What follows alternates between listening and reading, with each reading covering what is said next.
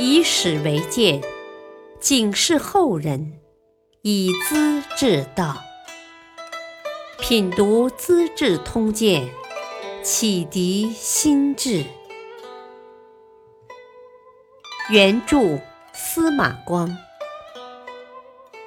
播讲汉乐。第五十六集：班超重开丝绸路，但愿升入玉门关。北方的匈奴人一直是南方汉家天子的劲敌，双方互相攻击和防御。几百年来没完没了。后来，匈奴南部归附汉朝，北匈奴依然控制着西域。汉明帝想再次打通西去的道路，派窦固攻打到天山南部的普类海，就是今天的哈密一带，隔断几十年的西域重新沟通了。既然打通了道路，就得派人联络感情，扫除匈奴人的控制和影响。于是，班超和郭循一武一文，受杜固派遣，挑起了这副重担。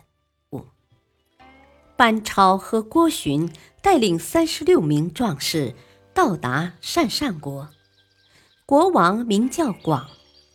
初见面时。广相当客气，几天后便冷淡下来了。班超很敏感，只怕起了什么变化，装得若无其事的样子。问起事后起居的胡人，匈奴使者来了几天，住在哪儿？侍者却很惶恐，说：“呃，才到三天，离这儿三十里。”班超本来不知道匈奴使者的情况，这下倒炸出来了。班超马上召集壮士，一边喝酒一边商议劫持匈奴使者的办法。大伙劝他，是不是该和郭循商量？班超一拍大腿：“是祸是福就在今天。他是文官，只会耍弄笔杆子。”听说这种事，苦胆也要吓破，可能会出漏子的。我们自己干。天黑了，大风呼啸，掩护着三十六位壮士，风驰电掣，直奔匈奴使者的营帐。他们分头埋伏好，再放起火来。一霎时，火光冲天，擂鼓呐喊，帐篷里的人吓得四散乱冲。班超连杀三人，其余的人都葬身火海。第二天，班超将这事告诉郭循，他大吃一惊，脸色陡变。班超看出他的心思，便说：“你虽然没有参加，功劳还是有一份的。”郭循这才高兴起来。他们把匈奴使者的人头送到鄯善王广的脚下，告诫他不要脚踏两只船。广连连谢罪，还把儿子交出来做人质。接着，汉明帝任命班超为正司马，作为大使，继续西征，到达于田。这是一个南方大国。匈奴在此派有监护人，班超来了，国王广德不怎么搭理。原来此地人民迷信巫术，有个巫师说：“神发怒了，你们不能听信汉人的话。汉人有一匹货马，快去牵来祭神。”国王派丞相会见班超，要拉马去祭祀。班超口头答应了，要巫师自己来取。待到巫师出现，班超一刀斩下他的头，又把丞相抽了几十鞭，一起送给广德。国王早听说班超的威名，这下子慌了神，急忙杀掉匈奴使者，归顺汉朝。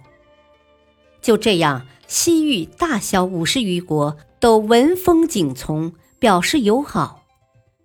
从此，丝绸之路的南北两道，西去四万多里，通过重重翻越，又畅通了。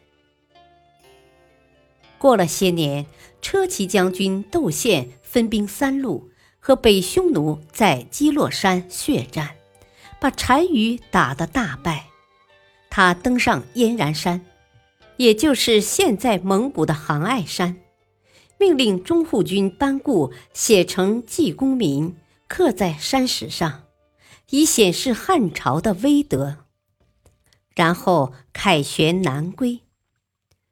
这跟两百年前霍去病在狼居胥山的封禅祭祀同样威风，同样轰轰烈烈。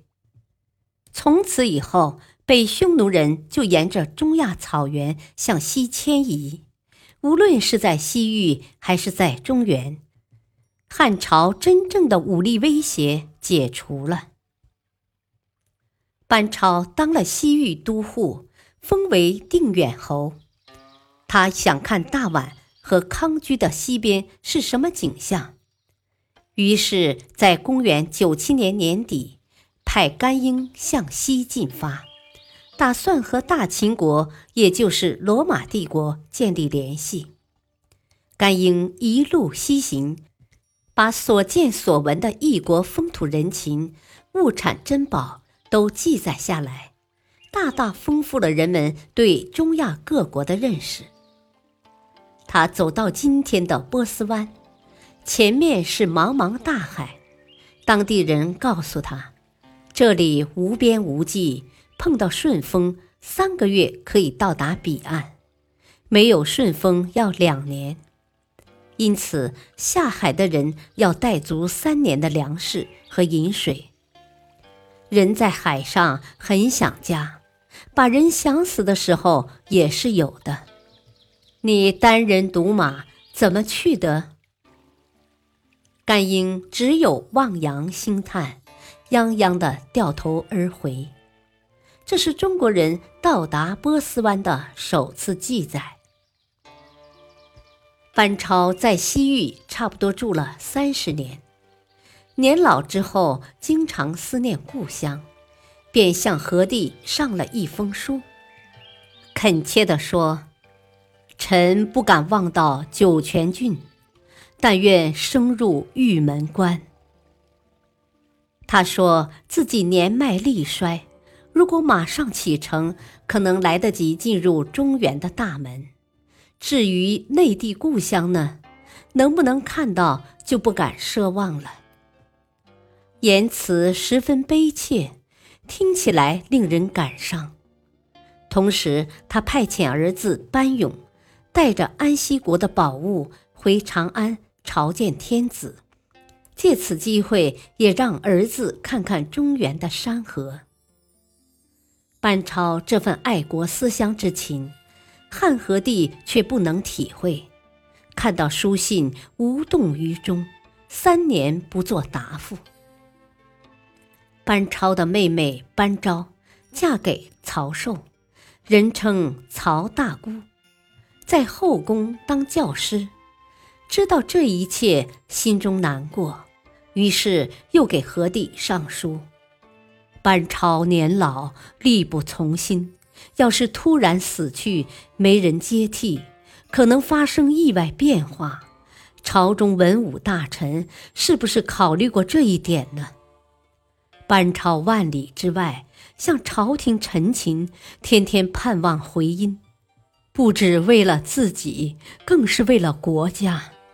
古人十五岁当兵服役，六十岁也要退役回家。我斗胆上书，恳请陛下放他回来，看看故国家乡，这才引起何帝重视，下诏把班超替换回来。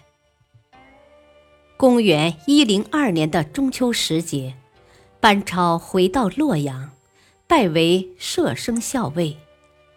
一个月后就病死了。他在西域三十一年。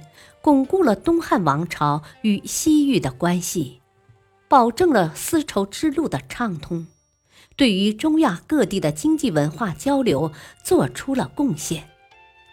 后人把他和汉武帝时代的张骞并列，称赞他们是大智大勇、坚韧不拔、敢于开拓的先进人物。感谢收听，下期播讲《战花园窦宪受斥，救窦归张仆直言》。敬请收听，再会。